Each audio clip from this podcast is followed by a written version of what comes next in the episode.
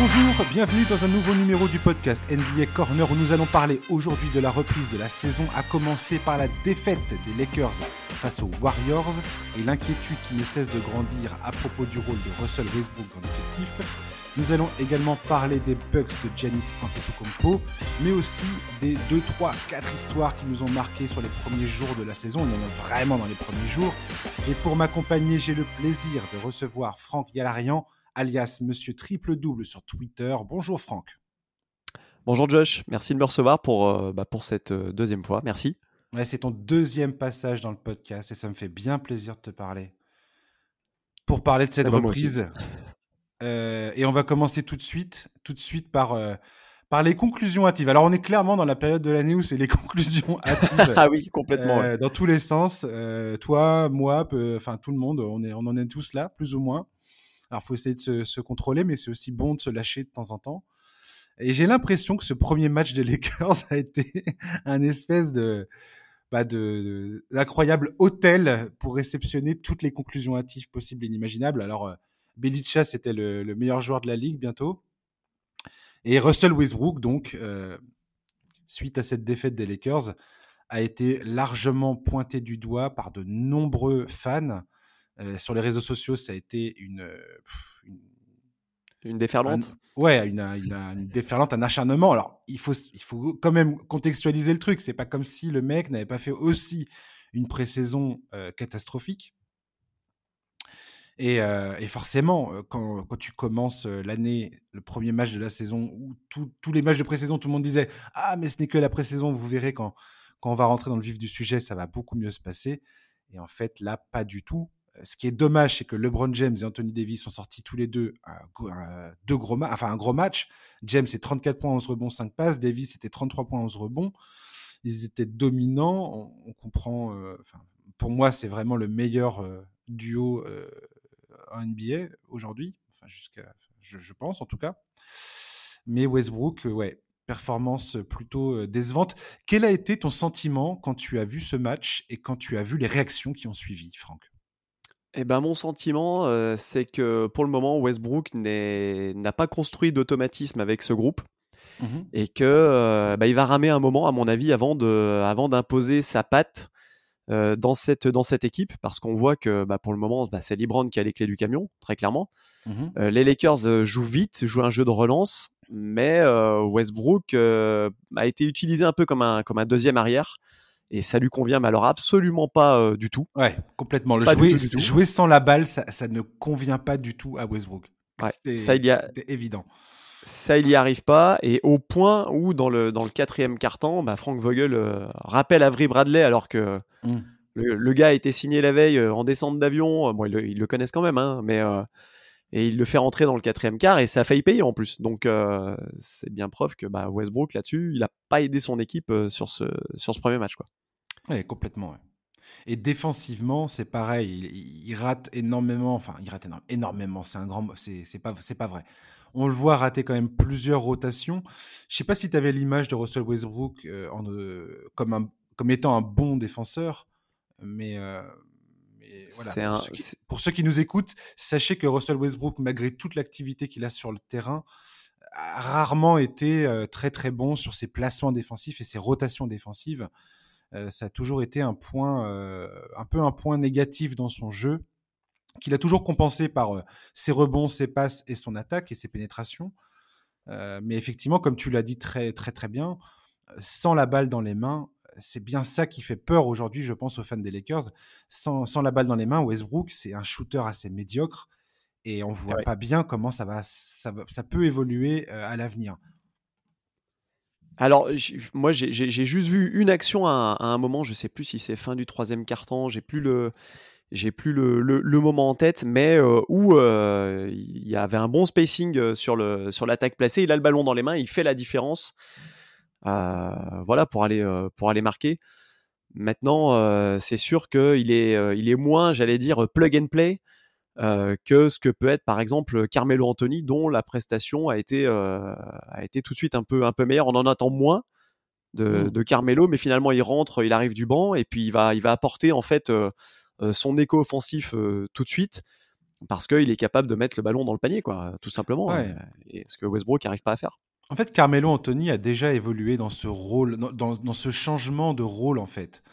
Euh, je me souviens qu'il avait eu du mal à faire cette transition justement quand il avait rejoint Russell Westbrook à Oklahoma City, au mmh Thunder. On se souvient tous de cette fameuse conférence de presse où il ricanait parce qu'on lui demandait de sortir du banc. Euh, enfin, du moins, de contempler cette éventualité. Et aujourd'hui, c'est plus du tout, c'est plus du tout euh, un scandale de dire ça.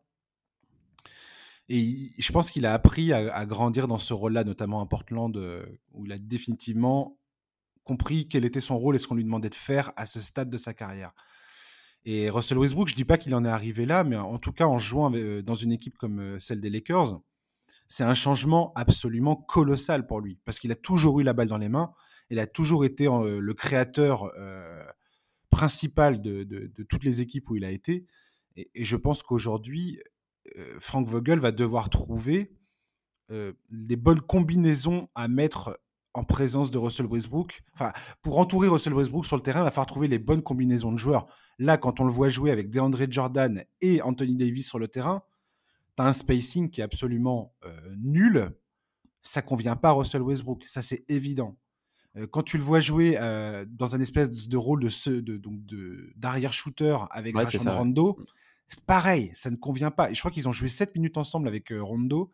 C'était moins 15 pour les Lakers sur cette période de, où les deux étaient sur le terrain ensemble. Ouais, bah, bah, c'est ça. Je crois qu'il a le, il a le plus minus. Euh, ah, il est moins 23 sur le match. Moins 23, voilà, c'est ça, ouais. Donc c'est, mmh. bah, en effet, alors Frank Vogel a fait quand même un peu amende honorable. Il l'a prise pour lui cette, euh, cette mauvaise utilisation, en disant que c'était de sa faute et qu'il allait étudier justement les situations pour qu'il soit un peu plus utile dans, cette attaque et qu'il apporte un peu plus, notamment dans le jeu de relance, parce que les Lakers ont beau être, euh, j'allais dire entre guillemets, vieux, âgés, mmh euh, ils aiment jouer vite et c'est là où ils sont le plus dangereux finalement. Oui, complètement. Puis il faut quand même noter qu'il y a quand même plusieurs absences du côté des Lakers. Donc il y a Trevor Ariza qui est pas là, ça on le sait, il est blessé. T'as Horton Tucker qui est pas là, Wayne Ellington qui est pas là, Kendrick Nunn qui est pas là. C'est quand même des joueurs qui peuvent euh, représenter des pièces importantes à mettre autour justement de Russell Westbrook pour pouvoir euh, bah, exploiter son, talent, parce que c'est un joueur excessivement talentueux, hein, ça tout le monde le sait. Donc, euh, mais avec, avec, des, avec des points faibles qui forcément, si tu le fais jouer avec DeAndre Jordan et Rajon Rondo, eh bah, tu, tu le mets pas dans les bonnes dispositions.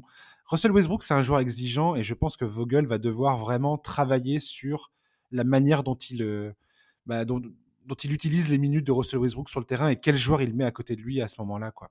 Ça, c'est, pour moi, c'est, c'est, ça va être primordial côté Lakers de trouver les bonnes rotations avec Westbrook. Ouais, moi je vois bien, je vois bien par exemple l'aligner avec, euh, avec un Malik Monk euh, ou, un Wayne Ellington quand il, quand il sera là, euh, LeBron, voilà, avec un 5 peut-être un peu plus petit, un peu plus small ball, et mmh qu'on lui libère en fait les, les couloirs de jeu direct pour qu'il, pour qu'il aille, pour qu'il aille au cercle. Hmm. Parce que c'est son jeu, quoi. J'ai trouvé un truc très drôle. une, euh, une comparaison qui, qui, vaut, qui vaut pas grand chose, mais qui est quand même un petit clin d'œil à, justement aux conclusions hâtives et, au sujet dont on est en train de parler. En octobre 2019, euh, 22 octobre 2019, euh, les Lakers se font trucider par les, par les Clippers derrière une performance XXL de Kawhi Leonard. Paul George ne joue pas. Donc tout le monde crie un peu au scandale en se disant ah mon dieu c'est nul ça, ça, ils vont jamais y arriver. Les 26 matchs qui suivent euh, dans les dans le enfin euh, ils vont il y a une série de 26 matchs ensuite où Frank Vogel va complètement changer ses rotations ses, rotations de joueurs trouver le bon équilibre avec ses, avec euh, avec les différentes combinaisons qu'il a mis sur le terrain. Et sur une série de 26 matchs ils vont en gagner 24 et c'est l'année où ils vont gagner le titre justement. Et, ça. et donc voilà. Donc je dis pas que j'essaie pas de faire un parallèle direct, bien évidemment, ça serait complètement stupide de ma part de faire ça, mais c'est juste pour dire que euh, voilà, faut jamais s'arrêter sur un match, bien évidemment. Il y a sûrement des leçons à tirer de ce match euh, concernant les, minutes euh, et, les joueurs qui entourent Russell Westbrook et comment euh, le mettre en confiance sur le terrain. Mais, mais voilà, je pense pas qu'aujourd'hui il faille trop s'alarmer. Même si, voilà, je, je, trouve que Russell Westbrook aux Lakers, c'était vraiment un pari extrêmement osé euh, du, pour, le, pour, pour, la franchise, quoi. Clairement. Ouais, on va, on, va, on va voir ce que ça donne sur le, sur le second match. Euh, là, cette nuit, c'est face à Phoenix. Mmh Donc ça, donne, ça nous donnera une, une autre indication. On va, on va avoir un, échantillon un petit, peu plus, un petit peu plus large du coup. T'en as pensé quoi de ce, transfert, toi, pour terminer sur les Lakers? Quand, tu as vu qu'Russell Westbrook rejoignait les, la, franchise, t'en as pensé quoi de ça? Eh ben moi, moi, pour tout te dire, j'ai été un petit peu déçu parce que je trouve qu'on n'a on pas laissé sa, sa, chance, j'allais dire, au produit euh, Arel Kuzma. Ah, euh, alors, pas le produit forcément Kuzma, hein, il, y avait des, il y avait des lacunes dans son jeu, mais je parle du, duo, même avec, même avec Schroeder, etc. Je, je pense que finalement, ils sont passés trop vite à autre chose. On gagne pas, on arrête. Euh, je pense qu'avec le groupe qu'ils avaient, euh, qu'ils avaient la saison passée, bon, Marc Gasol était quand même bien cramé. Hein. Mais avec, avec un ou deux petits changements, mais en restant dans cette continuité, moi j'aurais gardé quand même moi, Arel et Kuzma, ce, ce, duo-là, en gardant le, le noyau dur en fait. Et en faisant quelques ajustements, j'aurais laissé euh, sa chance à cette équipe une saison de plus. D'accord. Oui, écoute, euh, effectivement, c'est ça a été ça a été. Enfin, je, sais je sais pas exactement quel est quel a été le projet euh, parce que je crois qu'il y a que trois joueurs des Lakers qui restent de la saison passée. Anthony Davis, Horton Tucker et LeBron James. Je crois qu'ils sont trois en fait à, avoir survécu dans, dans l'effectif je sais pas trop. J'ai hâte de voir cette équipe. Je peux pas croire, en tout cas, euh, pas, pas, à l'heure qu'il est, que Russell Westbrook se résume à ce qu'on a vu en pré-saison et sur ce premier match. Et j'ai plutôt confiance dans le fait que Frank Vogel va réussir. Euh, parce que autre point à travailler pour les Lakers, c'est la, la, défense. Ce premier match face aux, ah Warriors, euh, défensivement, on a bien vu que c'est quand même, c'est quand même, c'est quand même pas ça. Donc je pense que le chantier est énorme. LeBron James et Anthony Davis savent très bien que euh, ça va demander un peu de temps. Donc euh, on verra ça. Après voilà, euh, faut pas non plus être trop trop inquiet pour pour les Lakers. Frank Vogel, il sait ce qu'il fait quand même, notamment c'est un coach plutôt à réputation défensive, donc ça je pense qu'il va pouvoir le, le résoudre. je vois quand même les Lakers à la fin de la saison régulière, ils seront quand même à mon avis top 4 de la, de la conférence Ouest. Hein. Ouais, bah, euh, ça, ça j'ai pas trop de doutes sur la saison régulière. Après, euh, quand on arrivera au playoff et on verra dans quel état euh, de santé cette équipe arrive en playoff parce que ça, ah, ça décidera de beaucoup de choses. Voilà. Mais, mais au-delà de ça, voilà. Moi, pour la saison régulière, j'ai pas trop de doutes sur le fait que les Lakers, ça se passe bien. C'est plus en playoff et bah, tous les petits points des, qui sont exploitables par les défenses adverses. Quand tu commences à tomber contre des bonnes équipes, c'est voilà. Carmelo Anthony, euh, Malik Monk, euh, il est limite injouable. Wayne Ellington, ça peut devenir très très vite injouable. Euh, il y a plein de. Avery Bradley, franchement, c'est un très très très bon pick pour les Lakers. excellent, pick. Bah, il était, il, était déjà dans l'équipe. il était déjà dans l'équipe championne il y, a, il y, a, deux ans. Il n'avait pas fait les playoffs, mais il était dans l'équipe qui avait fait la saison régulière. Hein. Exactement. Donc on verra ça. On va parler de Giannis et des Bucks désormais. Alors Giannis et les Bucks, ça me fait ça me fait beaucoup rire quand je regardais un petit peu les projections de les, prévisions de la, de la, saison à venir, où t'entends parler justement des Lakers, des Nets et ainsi de suite. Et finalement les Bucks aujourd'hui, ils sont champions en titre, mais on n'arrive pas trop à croire. Euh, enfin, les, les, Nets sont clairement les euh, archi favoris de la conférence Est il y a eu ce premier match. Encore une fois, ce n'est qu'un match. C'est le premier match de la saison. Les Nets ont énormément de problèmes à régler euh, pour commencer cette, cette, cette, année. Donc voilà, il y a des choses qui s'expliquent comme ça. Mais euh, j'ai envie de dire que les Bucks aujourd'hui, quand j'ai vu ce premier match face aux Nets, j'ai vu une équipe qui est totalement libérée mentalement. J'ai vu un Giannis. Antetokounmpo en pleine possession de, de son talent sûr de lui. Et le gars n'a que 26 ans. Je sais pas si on comprend bien ce que ça veut dire. Ça veut dire que Giannis Antetokounmpo n'est même pas entré dans son prime. Ah, c'est fou. Il n'y est même pas. le gars, il est déjà complètement euh, incroyable, quoi, sur un terrain. Il, y a combien d'équipes qui peuvent arrêter ce gars-là? Je pense qu'on peut les compter même pas sur les doigts d'une main. Enfin, une main, ça suffit largement pour les compter, quoi. C'est ça. C'est ça. C'est il y a le côté euh, domination physique, parce qu'on a vu que les Nets ont énormément souffert face à l'impact physique de Kumpo. Incroyable. Euh, finalement, le, seul gars qui, qui peuvent mettre un petit peu sur lui, c'est Blake Griffin. Il n'était pas dans un grand soir. On a vu tout de suite que, que ça allait pas le faire. Et euh, c'est terrible, c'est terrible. Ah non, mais c'est fou parce que même, quoi. Même Durant a essayé de s'y mettre à un moment, mais c'est pas possible. c'est pas possible de le tenir. Euh, c'est pas possible, quoi. Ah non, mais les Nets, ouais, c'est difficile pour eux à ce niveau-là. Donc quand tu as, euh, quand as, quand as un joueur comme ça qui exerce une telle, une telle domination euh, à ce point physique, mmh et qu'en plus euh, il s'améliore d'année en année dans, dans, sa lecture de jeu, dans les passes qu'il fait et, et, dans son shoot également, techniquement, bah, ça devient de plus en plus dur à défendre. Quoi. Ah, le jour où Giannis Antetokounmpo a un tir, et tu as bien vu en pré-saison, il, commence à avoir des espèces. Tu le vois dans ses appuis. Moi, c'est les appuis que je regarde toujours. Vous regardez les appuis de Giannis Antetokounmpo quand il dribble, il dribble, il dribble. Il arrive tête de raquette, alors soit à trois points ou à mi-distance, hein, peu importe. La plupart du temps, il va tenter le trois points parce que c'est le shoot le plus intelligent à prendre. Il est, il est, pas, il est pas stupide.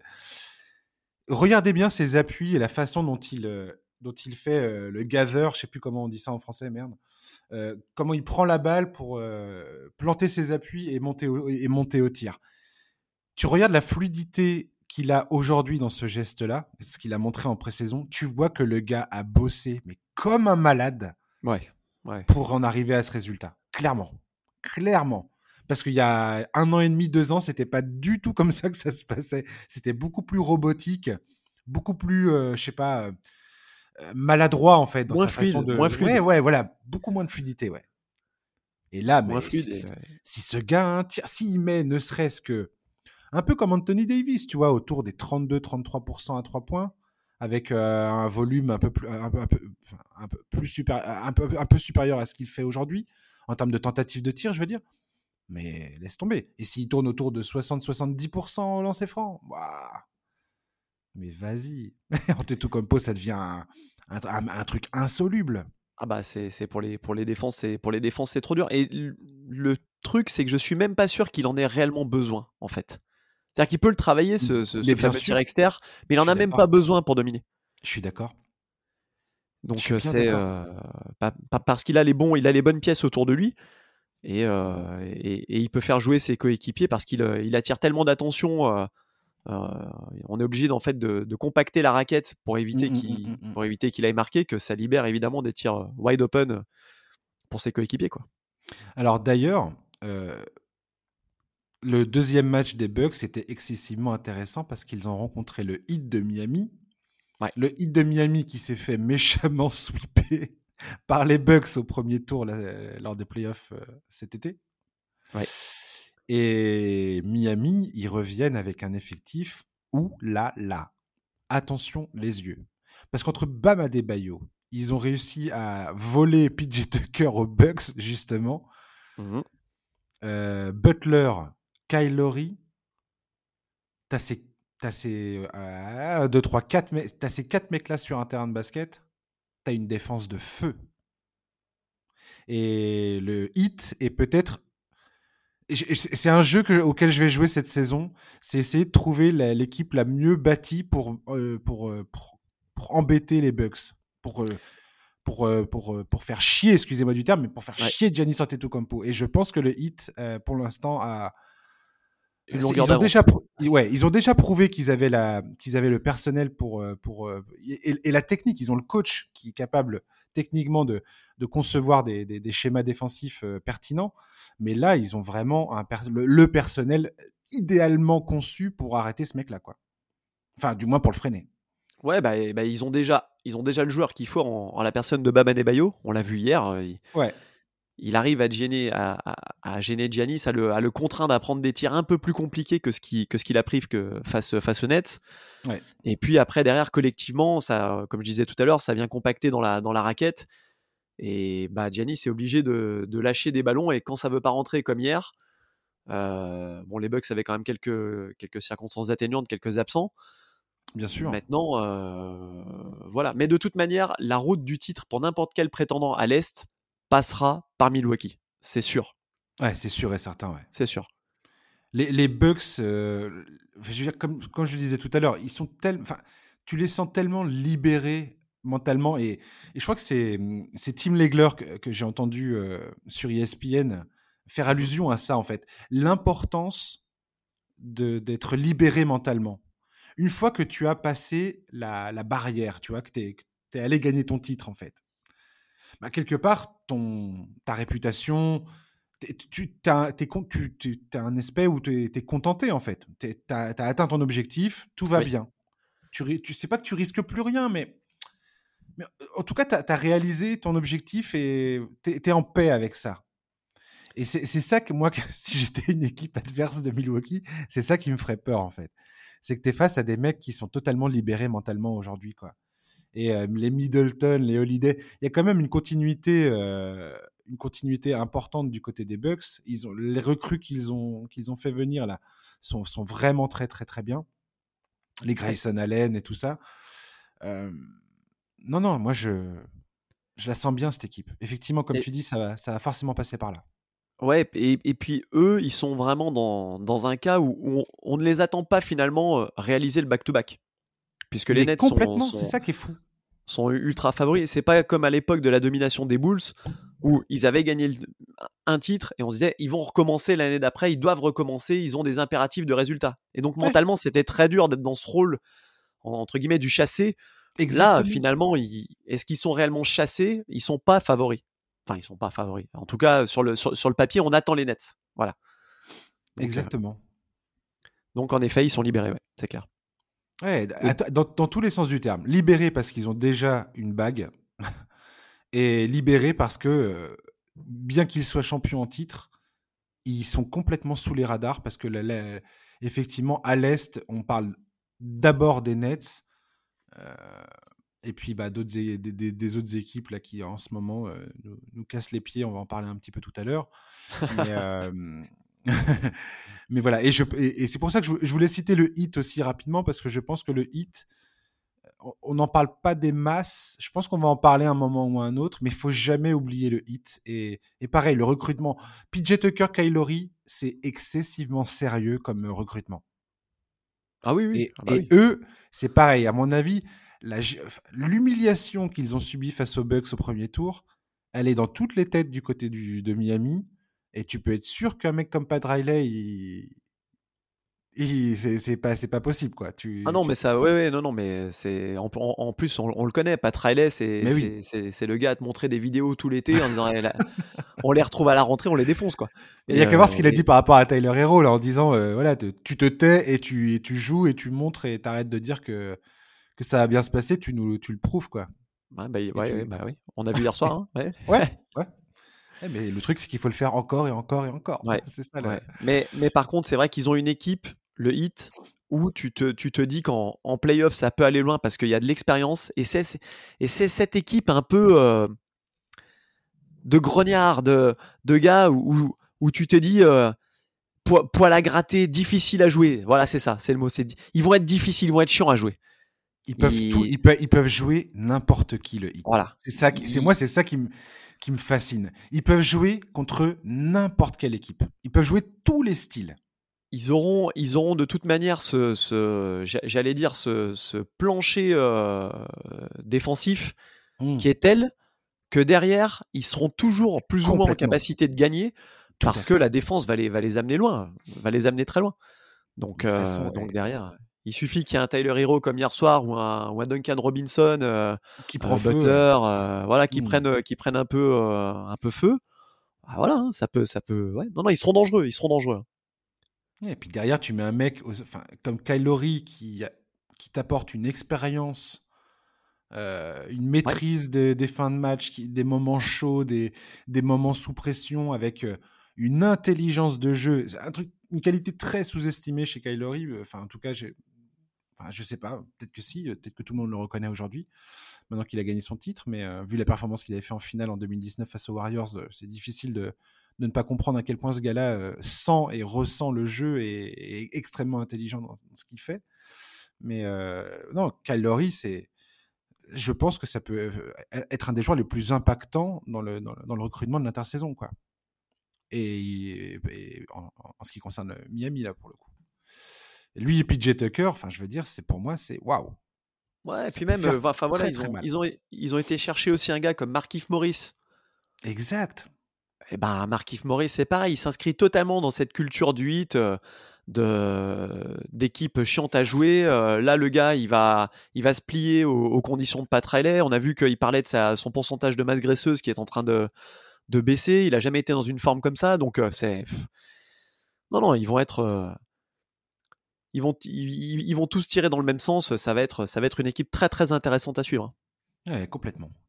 Allez, on va parler des, sujets que on voulait. Enfin, je t'ai demandé de retenir euh, deux, trois, euh, deux, trois lignes directrices, enfin deux, trois sujets, thèmes, on va dire, deux thématiques de, de, de la reprise de ces premiers jours.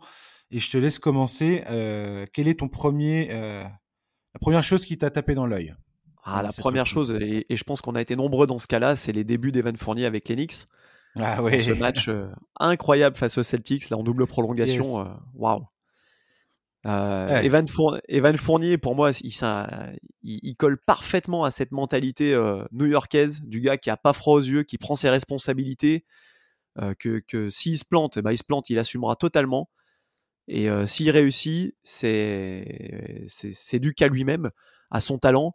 Et là, il, dès le premier match, il a montré, en plus c'est contre son ancien club directement, qu'il fallait compter sur lui et qu'il allait faire un bien fou à cette équipe de, de, New York de par son talent offensif. Et dans la prolongation, quand il commence à, à rentrer mmh. ses, ses, tirs à trois points avec le Madison sans flamme, ah, c'est tout ce qu'on tout ce qu'on aime dans cette franchise des, des Knicks. On en, même quand on n'est pas supporter des Knicks, on a envie de vibrer avec eux Bien sûr. parce que voilà, il y a, y a, une telle ambiance et lui, on le voit tellement euh, réussir et en, plénitude dans son jeu dès le premier match. Et c'est ça qui est fort, c'est que il arrive, c'est dès le premier match. D'ailleurs, je crois qu'il a le record pour un, pour un joueur d'Enix avec 32 euh, points. Personne n'a marqué autant de points dès le premier match avec, euh, avec les Knicks.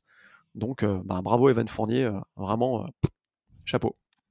Eh, le mec, il leur a mis un coup de foudre pas possible euh, au Madison Square Garden. Comment, comment gagner le cœur des fans euh, de, des Knicks? Et eh ben voilà, le mec, premier match, il te fait une perf pas possible ah en bah. double, double prolongation contre l'équipe euh, avec laquelle il jouait, pour laquelle il jouait l'an dernier. C'est ça qui est, c'est, ça qui est drôle en bah plus. Et, et, non, non, génial. Et puis alors, son truc qui me, qui me plaît beaucoup, très très séduisant, c'est son jeu avec Julius Randle il y a déjà des. On sent qu'il y a une belle entente entre ces deux-là. Ça joue très très bien. Ouais. Ouais, ouais, Même, euh, même en pré-saison, on voyait que les Knicks, euh, on se moquait beaucoup du jeu euh, rustre, un peu de, de, de Thibodeau, hein, assez mmh. stéréotypé sur Randall la saison passée. Le fait de rajouter dans l'équation Evan Fournier et Kemba Walker, qui n'a pas fait un grand match au demeurant sur le, sur le premier, mais ces deux joueurs-là, va forcément fluidifier cette attaque, cette attaque des Knicks et faire du coup, ça fait monter l'équipe en gamme, notamment offensivement, mmh. et c'est tout bénéf, euh, c'est tout bénéf pour eux. Et en effet, il y a cette connexion euh, euh Fournier-Randall qui a fait très très mal aux Celtics dès le, dès le premier match. Et de toute façon, c'est ce dont les, les Knicks avaient besoin. C'était ce coup de fouet offensif. Et c'est exactement ce qu'apporte Evan Fournier. Et, et on l'espère Kemba Walker. Enfin, il n'y a pas de raison. Et Thibodeau, c'est peut-être le mec le mieux placé au monde pour justement ensuite régler les problèmes défensifs que tout cela peut créer éventuellement. Donc, non, non, non, c'est très, très bon. Ouais. Très, très bon. C'est très excitant, cette histoire. Et, et franchement, Evan qui arrive et qui, et qui, et qui brise le cœur des. Enfin, qui brise le cœur, non, qui, qui gagne le cœur des, des, fans des Knicks dès, dès, le premier soir. Dès le premier match, ouais. C'est génial, quoi. Et le mec, après, il tweet Ouais, les gars, super, ça, ça balançait grave ce soir. Ok. Ah, mais c'est. Le roi de New York. C'est génial, ouais. Ça y est. C'est ça. King of New York. Un prince à New York. Ah, grave, le mec, ça y est, quoi. N'importe quoi, très drôle. Ça m'a, fait, ça m'a fait ultra plaisir, effectivement. Ouais. Yes. Et eh ben, moi, un des, une des histoires que j'ai retenues, c'est euh, les Hawks. J'ai beaucoup aimé ce premier match des Hawks. Et, et j'ai une réflexion que je voulais te partager avec toi. Mm-hmm. Est-ce que Trey Young n'est pas le joueur le mieux loti de sa classe de draft 2018 donc, euh, je rappelle euh, aux auditeurs que la, la, la, la, draft 2018 où il y a Trey Young, il y a aussi DeAndre Ayton, donc qui vient de capoter sa signature de contrat avec les Suns. Marvin Bagley, je fais dans l'ordre, hein. Marvin Bagley, qui ne joue plus avec les Kings, qui a envie de se barrer, c'est la guerre ouverte, c'est monstrueux. Luka Doncic, donc en fait, ce qui est, ce qui est hallucinant, c'est que Trey Young est échangé le soir de la draft avec Luka Doncic. Luka Doncic est l'espèce de phénomène incroyable, générationnel, le talent de ouf qu'on connaît tous. Mais bizarrement, Trey Young aujourd'hui a complètement, c'est complètement libéré de ce truc-là déjà. Alors que je pensais qu'il allait traîner ça pendant des années. Ben non, pas du tout. En tout cas, aujourd'hui avec Atlanta, euh, il est en train de devenir un, joueur, un joueur. Euh, elle est géniale cette équipe et, c'est lui le patron quoi. Et il y a Jaren Jackson Jr. qui était devant lui, donc quatrième position. Ouais. Euh, qui lui a été début de carrière très prometteur freiné par les blessures. Il revient à Memphis où j'espère vraiment qu'il va, qu'il va crever l'écran avec euh, Jamoren parce que j'adore cette équipe. Je le dis souvent dans ce podcast. Euh, bref. Mais au final, j'ai l'impression que Luka Doncic n'a pas dépassé un tour de playoff. Trey Young l'an dernier nous fait, euh, enfin la saison dernière, nous fait les finales de conférence avec avec Atlanta. Là, il commence la saison sur les chapeaux de roue avec une, une orgie offensive pas possible. Mais ce que j'adore surtout dans cette équipe, c'est la construction, en fait, la vision du general manager Travis Schleck, qui nous a fait une sélection de joueurs entre euh, John Collins, Trey Young, Kevin Werther. Euh, il a très bien drafté, ouais. DeAndre, Hunter, mais ce gars-là va devenir un, excellent joueur. C'est sûr et certain. Je, ne vois pas le truc passer autrement euh, pour Hunter. Euh, Cam Reddish qui nous a fait un, excellent premier match, alors que, et c'est un pic qu'ils ont récupéré dans l'échange de Doncic. Euh, de Doncic. Ouais, ouais. C'était un premier tour de draft qui, a été utilisé pour, pour choper Cam Reddish. Je veux dire, j'ai envie aujourd'hui d'applaudir la vision des Hawks. conclusion hâtive, ouais, bien sûr. Mais entre la finale de conf l'an dernier et cette équipe des Hawks qui, je trouve, quand tu regardes sur le papier comment elle est construite, moi, je, je, tire mon, je tire mon chapeau, quoi. Je suis fan des Hawks, mais je suis mais aux anges.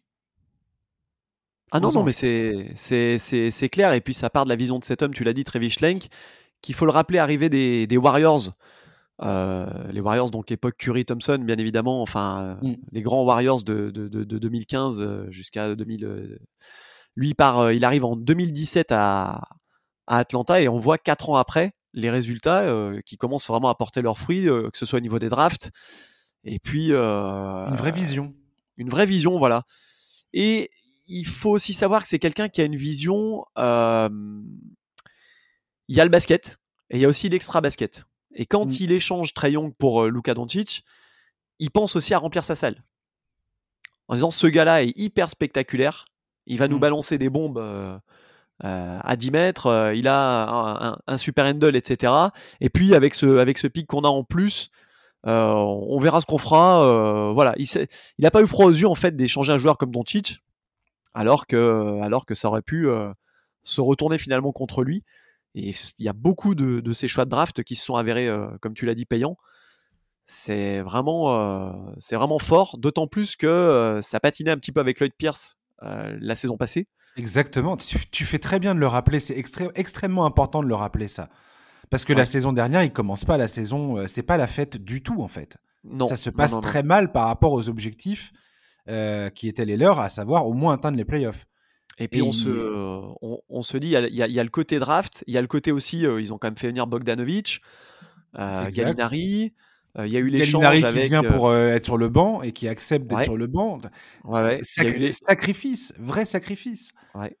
L'échange, euh, l'échange qui fait venir Clint Capella aussi. Exact. Euh, Excellent. Donc, euh, cette équipe était extrêmement bien construite. Hmm. Et on se dit presque qu'il y a presque trop de talent finalement dans cette, dans cette équipe. Mais finalement, tant mieux pour eux.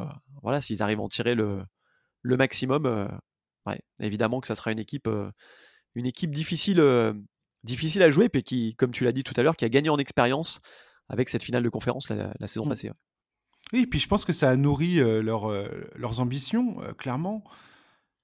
Là, il y a une interview de Travis Schlenk, justement, sur CBS, où il explique, justement, il, ri, il, ricane par rapport à ce que tu viens de dire, par rapport au fait qu'il y a beaucoup de talent dans l'effectif, il ricane là-dessus en disant que c'est le problème de Ned, de Ned Macmillan et que c'est pas le sien. Ah bah voilà, qu'il sait très bien, il sait pertinemment qu'il aura des choix compliqués à faire à l'avenir. Euh, puisque là, ils viennent de prolonger euh, John Collins euh, et Werther, il n'y a pas longtemps. Kevin Werther, et que l'été prochain, ça va être DeAndre Hunter. Et qu'il va falloir faire des choix à un moment ou à un autre, clairement. Tu es, obligé de faire des choix. Si tes joueurs sont, bons et expriment leur, enfin, commencent à vraiment développer leur talent, il y a un moment avec le salary cap, tu peux pas payer tout le monde, c'est pas possible. Donc voilà, ça il, est, il, il ignore pas ça. Et, et non, non, non, cette équipe, elle est. Franchement, je. J'ai été un des plus gros critiques de, des choix de, de, cette équipe. Pour moi, défensivement, euh, Trey Young, il n'y avait aucune chance que ça passe cette histoire. Quoi. Moi, je ne les voyais pas du tout peser en playoff, rien que par rapport à leur. enfin, du moins à la problématique défensive que ça posait. Quoi. Tu vois? Mmh Pour moi, c'était tu pouvais pas passer ce cap-là euh, avec une euh, avec des, des, des, minus défensifs comme eux quoi. Eh ben j'ai tort, archi tort quoi. C'est la preuve que quand tu as une vision et que tu construis ton équipe en fonction des talents qui sont les tiens, c'est-à-dire qu'avec Trey Young il a mis aussi voilà les, les Capella, les DeAndre Hunter, les John Collins.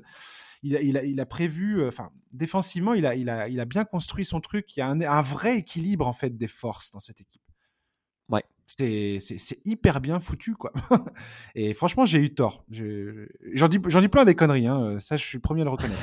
Mais là-dessus, je me suis sévèrement croûté parce que franchement, Atlanta, moi j'ai jamais vu venir le truc quoi. Pas comme ça en tout cas. Donc euh, voilà. Pas aussi haut, aussi vite quoi. Voilà, ça c'est clair. Ouais, ouais, et puis Trey Young, magnifique ce joueur. J'ai jamais dit qu'il n'était pas magnifique, attention. Mais j'étais pas sûr que ce soit un franchise player euh, comme on l'entend, tu vois. Et, franchement, quand tu entends ce gars-là parler, quand tu vois comment il bosse, quand tu vois comment il progresse, quand tu vois comment il se comporte sur le terrain, euh, je suis désolé, il a, il a, il a le, il a le bah, mental. Ne serait-ce que dans le match d'hier soir, il, laisse par exemple le jeu venir à lui, il force pas. Je crois qu'il rentre son premier tir à la fin du premier carton. Et puis derrière, c'est euh, euh, du coup ses coéquipiers sont, sont, vraiment en confiance dans le, dans le premier quart et lui après prend un peu plus le, le match en main un peu plus tard dans la, dans la partie. Euh, voilà, il sait, il sait driver cette équipe de, j'allais dire de, de, mieux en mieux quoi. Mmh Ça c'est clair. Et, et, Travis Schleck explique justement qu'en ce moment, Trey Young est en train de travailler sur son jeu sans ballon, un peu à la Curry, tu vois, un peu à la Stephen Curry. Mmh.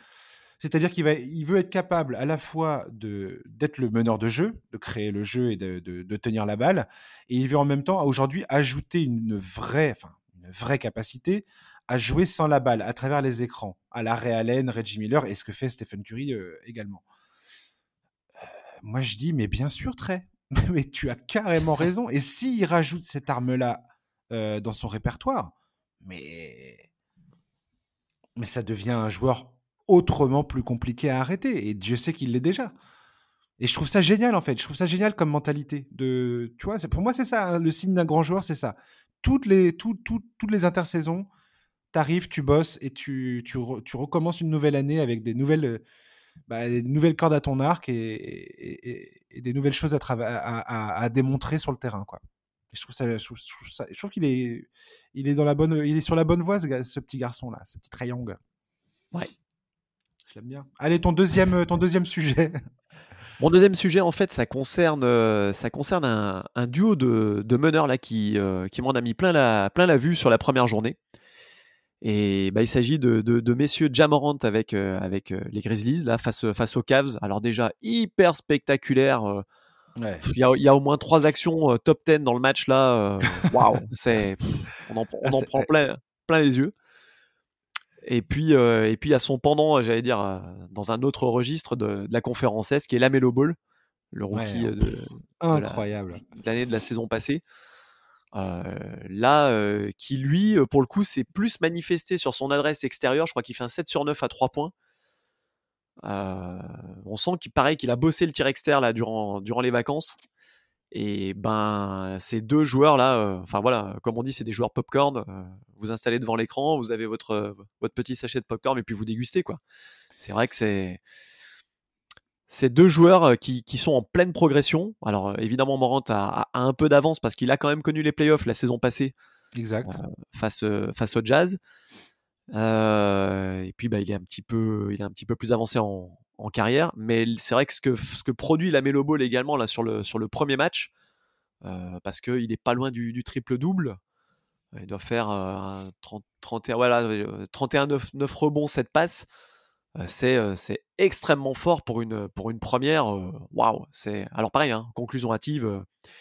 ça risque d'être peut-être les montagnes russes hein, avec lui, hein, mais quand il est vraiment dans un bon soir, quel joueur! Moi, il m'a convaincu la saison dernière. Alors pareil, tu vois, au, pif, je n'aurais pas mis forcément une pièce sur la Melo Ball, tu vois. au début de la, saison dernière, je me suis dit, oula, il est. Je, je, voyais pas trop comment comment ça allait se passer pour lui, trop flashy, trop, je sais pas, j'ai trouvé plein d'arguments euh, qui me semblaient pertinents à l'époque. Et le mec, il, est, il m'a débroussaillé tout ça en 2-2, quoi. euh, non, non, c'est juste, euh, c'est juste. En fait, ce que j'adore chez la Melo Ball, c'est la l'énergie avec laquelle il joue, quoi. Ouais. Et, la, et sa façon d'emmener un collectif avec lui, mais avec, avec un naturel déconcertant, en fait tu vois qu'il se pose même pas la question est-ce que euh, les joueurs euh, kiffent jouer avec moi? Ouais, grave qui kiffe quoi, parce que c'est trop génial en fait ce que tu fais sur le terrain. Et tu vois qu'il joue pour les autres, il joue pour lui, il joue. Enfin, je sais pas, c'est, c'est, ouais, il a, il a la bonne philosophie quoi. Et c'est fun. Il se, pose, et... il se pose pas de questions, ouais. Ouais, ouais. Et puis il, comprend bien en fait. Tu vois bien qu'il a, que c'est quelqu'un qui adore le basket, qui a étudié le, qui a étudié le, le truc quoi. Il sait, il sait, il sait, il sait, il sait, il sait ce qu'il fait sur un terrain. Tu vois bien. T'as as plein de joueurs, ça, paraît con de dire ça, mais il y a plein de joueurs, ils sont perdus. Ils, ils savent pas trop, tu, tu vois bien, attends, qu'est-ce que je dois faire, où je dois être, qu'est-ce que, ou quoi. Et lui, non. Lui, c'est ouais, naturel, en fait, chez lui. C'est assez époustouflant, en fait, de le voir euh, évoluer. Et Jamorant, mais. moi, je te dis, les Grizzlies, pour moi, c'est une équipe d'avenir. Euh, clairement, j'espère qu'ils vont concrétiser tout ça. J'ai hâte de voir surtout Jaren Jackson, qui pour moi est l'élément euh, clé de cet effectif des, Grizzlies euh, pour qu'il passe la vitesse supérieure. Quoi. Si Jaren Jackson arrive à, se remettre en, marche, à retrouver les sensations et à devenir le joueur que moi j'espérais qu'il soit, c'est-à-dire vraiment un, poste 4-5 euh, dominant défensivement, capable de shooter de loin et de peser sur le jeu aux côtés de Jamorant, mais cette équipe, elle est, va très très difficile à contrer, quoi. Ouais, ouais, non, non, mais c'est clair que c'est clair que pour le pour le moment, il, leur manque encore euh, cette éclosion-là, vraiment de, de Jaren Jackson, mais euh, ils sont ils sont sur la bonne voie de toute manière, les Grizzlies. Ah oui. Et, euh, et c'est une, une, équipe pareil, à l'instar du 8 dans, dans, dans, la conférence S, c'est une équipe qui est jamais facile à jouer. Hein. Ah non, ils sont jamais faciles à jouer. Euh, on l'a bien vu avec les Warriors euh, dans le dans le play-in. Euh, voilà, c'est c'est une équipe qui, qui, qui, peut te qui peut te faire déjouer, puis qui a quand même quelques armes quelques armes offensives. En plus, ils ont fait quelques quelques quelques ajustements durant la durant l'intersaison, que ce soit l'arrivée de Steven Adams. Tout à fait. Si j'aimais beaucoup beaucoup Valanciunas également mais euh, l'arrivée de, de, Adams, ils ont, ils ont le, le, rookie, je crois que c'est Zaire Williams, si je me trompe pas. Ouais. Euh, voilà, donc après, faudra voir ce que, faudra voir ce que ça donne. Mais là, sur le, bon, alors c'était face à de faibles Cavs sur le, sur le premier match, mais euh, je les ai trouvés vraiment, vraiment pas mal. Donc voilà, en, mode un petit peu conclusion hâtive, mais bon, on va voir ce que ça va donner, quoi. Non, mais là encore, on est face à un, un, un front office qui a l'air de savoir où il va savoir ce qu'il veut faire. Il y a un coach qui a l'air très très très bon sur le banc, euh, qui a l'air d'avoir le respect de ses joueurs. Et euh, tu as deux joueurs euh, vraiment très, hyper talentueux en, en Jaren Jackson Jr. et Jamorant. Je veux dire, il y a. Pas, tu peux pas dire il y a plus qu'à, mais là, je pense qu'aujourd'hui, il faut qu'ils soient un peu, qu'ils aient un peu plus de chance niveau blessure, tu vois, qu'ils soient un peu épargnés par les blessures qui puisse vraiment construire ce dynamisme collectif, cette dynamique collective. Qui, qui, après, on verra, on jugera sur pièce à ce moment-là, mais euh, j'attends de voir surtout voilà, une équipe qui est, euh, qui est en bonne santé et qui arrive à, à développer ce, collectif euh, avec tout le monde quoi, sur le terrain, tous ceux qui doivent être là, quoi. les pièces principales. Voilà. Mm. On verra. moi, mon, mon, dernier point, bah, je te le donne en mille je te le donne, c'est Ben Simmons, la saga oh. Ben Simmons qui ne s'arrête oh absolument jamais. Alors pourquoi j'en parle encore et toujours? Parce que vrai, ce que je viens de dire, ça ne s'arrête jamais. Donc euh, Ben Simmons finalement euh, donc s'est pointé à Philadelphie, ça on l'a tous à peu près suivi. il y a quelques un ou deux jours de ça, Daryl Morey, le général manager, très critiqué, s'est pointé dans une émission sportive de Philadelphie, The Mike Missenali Show, pour dire qu'il était tout à fait disposé à attendre quatre ans s'il le fallait avant de transférer Ben Simmons parce qu'il refuse catégoriquement de plier pour euh, récolter des, des role players. Il dit c'est pas possible et il a un contrat et donc euh, s'il le faut, on est prêt et il affirme même que et, le, et les propriétaires et Doc Rivers et Joel Embiid et tous les joueurs de l'effectif sont d'accord avec ça. C'est-à-dire qu'ils sont tous briefés là-dessus quoi. Ils ont ils leur ont dit voilà, on va on va potentiellement maintenir cette situation pendant les 3-4 saisons à venir, quoi. Ce qui est complètement fou, on est d'accord. Ouais, non, mais là. Euh, c'est un moyen de mettre de la pression sur le camp euh, Ben Simmons. Ben Simmons, quand il, se, repointe à Philadelphie, il... alors, à tort ou à. Enfin, qui a tort et qui a raison, j'ai envie de dire qu'aujourd'hui, on n'en a plus rien à secouer, en fait, de ça. On s'en fout complètement. L'attitude de Ben Simmons quand il revient à l'entraînement euh, et qu'il fait carrément, enfin, qui fait un qui pour moi, il, est il est dans un manque de respect total vis-à-vis de ses anciens coéquipiers, enfin, ce qu'il aimerait être ses anciens coéquipiers euh, vis-à-vis de son coach et ainsi de suite.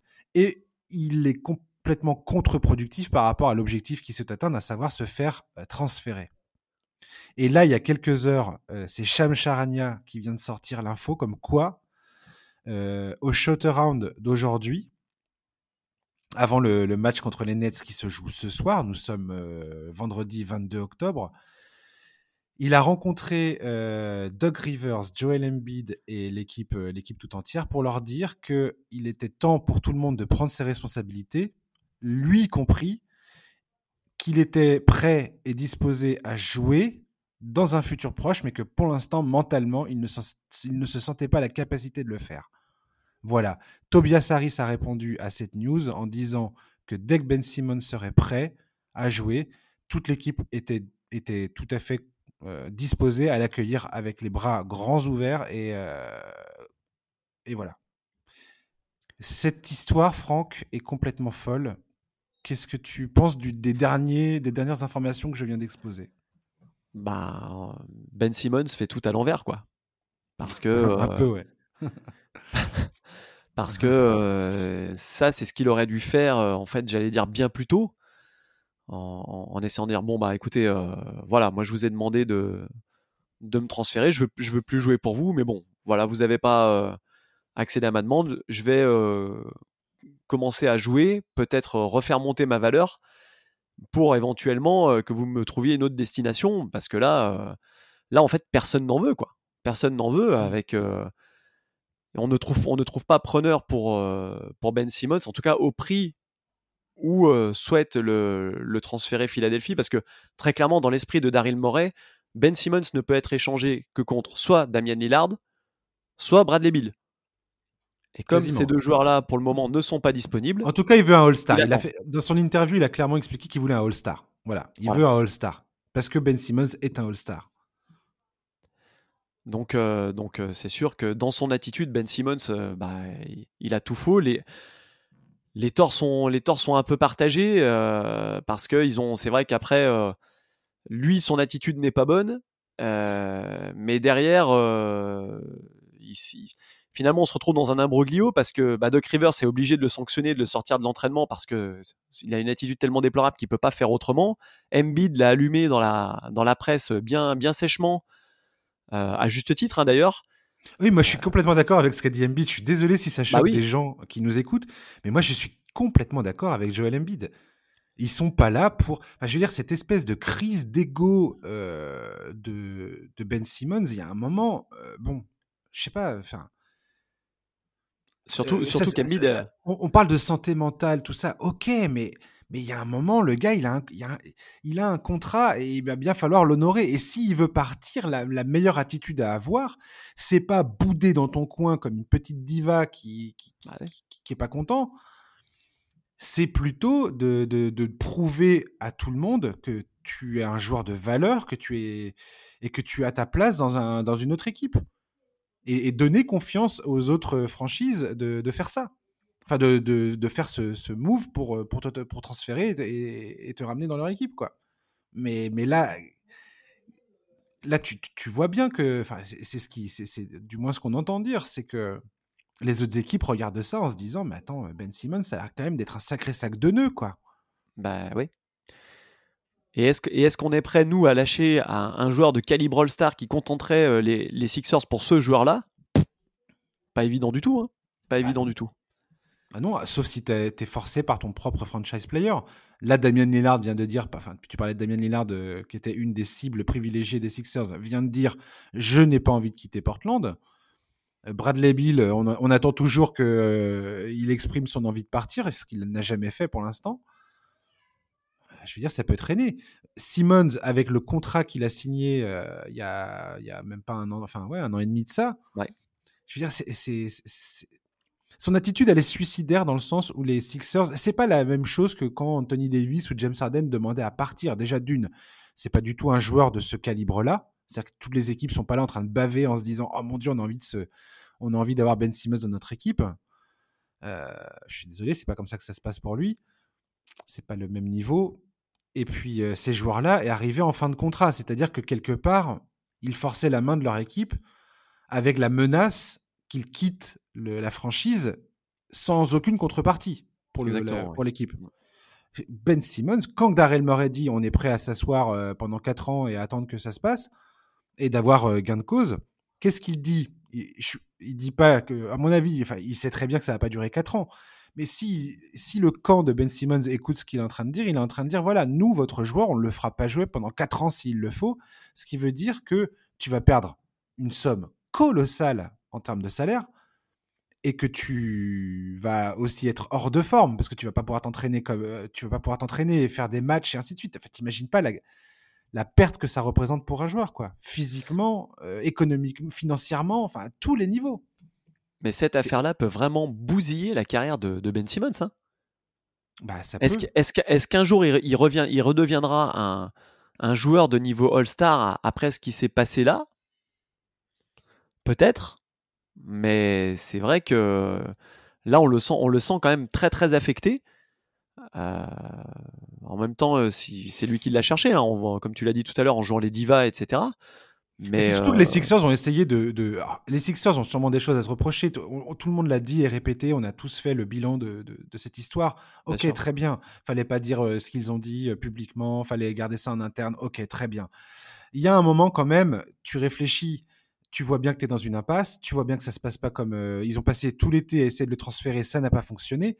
Plutôt que de commencer l'année en, attaquant de front et en disant non, je ne jouerai pas et, de revenir et de faire ce qui équivaut pour moi à un doigt d'honneur à tout le monde, à ses coéquipiers et au front office, en disant j'en ai rien à secouer, tu, tu prends pas ça comme ça en fait, parce que à part pourrir la situation et la rendre invivable pour tout le monde, euh, c'est injouable. Alors que le club, lui, a tenté de calmer un peu les choses en disant Vas-y, Ben Simmons, on est d'accord pour que tu reviennes et pour que tu joues. Bien sûr. Euh, un, appel du pied en disant hey, joue, fais au moins les 20 premiers matchs à fond, et puis là, on trouvera un partenaire pour te transférer, il n'y a pas de problème. Moi, je pense que Simon, a aussi peur de la réaction du public. Hein. Un peu. Parce que le public de oh Philadelphie est l'un des plus durs. Oh c'est l'un des publics les plus durs en NBA. Et là, je pense qu'il va en prendre pour son grade. Ça va être, ça va être quelque chose. En tout cas, il n'a il a pas la Mamba mentality, euh, Ben Simmons. Hein, je suis ah désolé. non. non, non, non, non, non. Ah non, on en est loin là. Non, mais bon, après, voilà, je, veux dire, je, je, suis conscient de que, voilà, derrière, euh, l'équilibre mental des joueurs, tout ça, tout ce que vous voulez, ok, pourquoi pas, mais il eh, faut arrêter aussi un peu deux secondes, quoi. C'est bon, c'est c'est pas le premier joueur à souffrir euh, d'une euh, de, de, critiques comme il, a, comme, comme, il a subi après l'élimination contre Atlanta. Tu joues à Philadelphie, c'est c'est comme ça que ça se passe, quoi. Philadelphie, c'est un club où si tu joues bien, tu vas être euh, porté au nu, tu vas devenir une icône ça. presque christique. Euh, soit tu, tu fais n'importe quoi et puis bah enfin soit tu te croûtes et puis bah c'est voilà après ça dépend de ta réaction en fait et Ben Simmons n'a pas eu du tout la bonne réaction et, et je suis désolé ça on en, on en, a parlé toi et moi en off Ben Simmons c'est pas comme si on savait depuis qu'il est rentré dans la ligue qu'il devrait travailler sur son shoot, développer son shoot. Quel progrès réel il a démontré depuis son entrée dans la ligue à ce niveau-là? Bah, Je suis désolé, pas beaucoup. Pas beaucoup. Voire zéro. Qu'est-ce qu'on disait tout à l'heure par rapport à Giannis? Qu'est-ce qu'on disait tout à l'heure par rapport à Trey Young? Qu'est-ce qu'on dit la plupart du temps par rapport à des joueurs qui sont des vrais franchise players et qui ont vraiment la niaque pour progresser et s'imposer? C'est le, travail, c'est le fait de progresser dans leur jeu. Excusez-moi, mais Ben Simmons, pour moi, aujourd'hui, n'est pas ce joueur. Je ne sais pas ce que vous regardez, mais moi, quand je vois Ben Simmons, je vois pas ça aujourd'hui. Donc, euh, donc bon, je sais pas. Ça me, ça me fatigue énormément cette histoire, comme euh, celle de Kyrie Irving, hein, dont, j'ai pas, dont on ne va pas parler du tout là. Non. Euh, c'est terminé aussitôt que je l'ai dit. Mais, euh, mais ça me fatigue énormément cette histoire de Ben Simmons parce que je trouve que c'est un temps perdu de fou pour, pour un truc qui aurait dû être géré beaucoup plus intelligemment et il y avait dix fois la place de le faire quoi. Ouais, après, euh, Daryl Morey a aussi sa part de responsabilité parce qu'il est, il est aussi très gourmand, quoi. Et il aurait très bien pu accepter, euh, je sais pas, une offre des Pacers euh, avec Malcolm Brogdon, et je sais plus qui était le. Et Caris Levert. Et Caris Levert, ça aurait pu le contenter, hein. Bon, non, apparemment non. Donc bon, voilà. Hein, donc. Il n'est pas obligé de le faire. Moi, je, suis, moi, je le comprends, Daryl Morey. Je si tu suis un peu la carrière de ce gars-là, tu comprends, tu comprends pourquoi il en est là et pourquoi il joue le. Il n'a pas envie de plier, quoi. C'est devenu un espèce de bras de fer, de bras de fer horrible cette histoire. Et je pense qu'on est tous, il y a tout, il y a une vraie partie euh, triste en fait dans ce dans ce bras de fer. C'est presque du perdant pardon là. Bien sûr, c'est euh, tout le monde montre un peu les muscles euh, et et, voilà. Et j'ai l'impression que Ben Simmons, il a il a perdu le contrôle de la situation aujourd'hui. Clairement. Parce que si les Sixers disent on est prêt à attendre 4 ans, et que tout le monde est à l'air d'accord avec ça euh, au sein du club, Ben Simmons, il fait quoi? Il est sous contrat, il peut rien faire. Alors, ah, si, j'ai entendu un truc très important, on va terminer là-dessus. La question que beaucoup, enfin, c'est Richard Jefferson qui a dit ça sur, euh, sur The Jump. Il dit que euh, les Sixers aujourd'hui prennent le risque, un vrai risque, de donner une image aux autres joueurs de la ligue de donner une image de, bah, négociateur sans foi, sans foi ni loi, enfin sans foi, sans surtout, enfin, de, de, négociateurs très très durs qui ne veulent pas plier aux demandes d'un de leurs joueurs majeurs, qui vont tout mettre en œuvre pour essayer de ne pas le payer tant qu'il ne jouera pas, et que ça risque de ternir l'image du club auprès des free agents à l'avenir et ainsi de suite. Euh, qu'est-ce que tu en penses de ça? Moi, je suis pas d'accord avec ça du tout. Moi, je trouve que le club a raison de tenir, de, tenir la distance, mais voilà. Pas d'accord, pas d'accord non plus parce que euh, bah, le contrat, euh, Simmons l'a signé, personne lui a mis un pistolet. Exactement. Sur la tempe pour qu'il signe à, pour qu'il re-signe à Philadelphie. S'il n'était pas bien avant, il aurait pu ne pas signer ou, ou, le dire, ou le dire plus tôt. Bon après, il s'est passé ce qui s'est passé évidemment en playoff, en playoff la saison passée mais Philadelphie malgré tout reste quand même une, une, franchise de la côte est attirante avec un avec une histoire.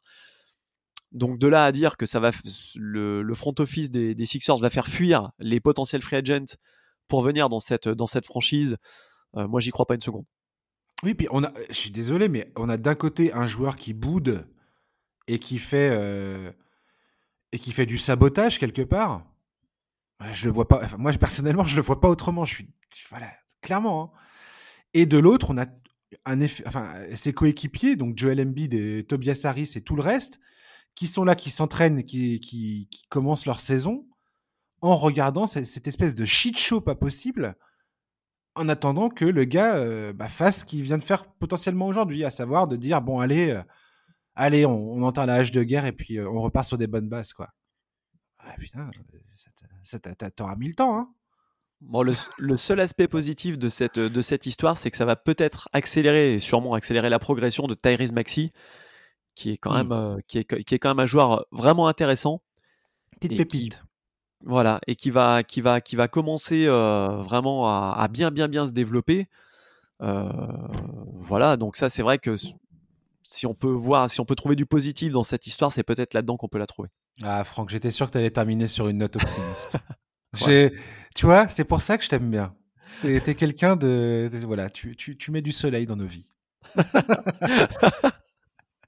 Merci Franck de nous avoir accompagnés. C'était cool de t'avoir avec nous. Merci beaucoup Josh. Merci à toi. Bah ouais. Et puis on se, on se reparlera bientôt. Ok? Ça marche. Voilà. Chers auditeurs, merci de nous avoir écoutés. Euh, c'est terminé. Enfin, on se retrouve la semaine prochaine pour un nouveau numéro du podcast NBA Corner, bien évidemment. D'ici là, je vous souhaite de passer une bonne soirée, un très bon week-end et je vous dis à la semaine prochaine. À ciao. Bye bye.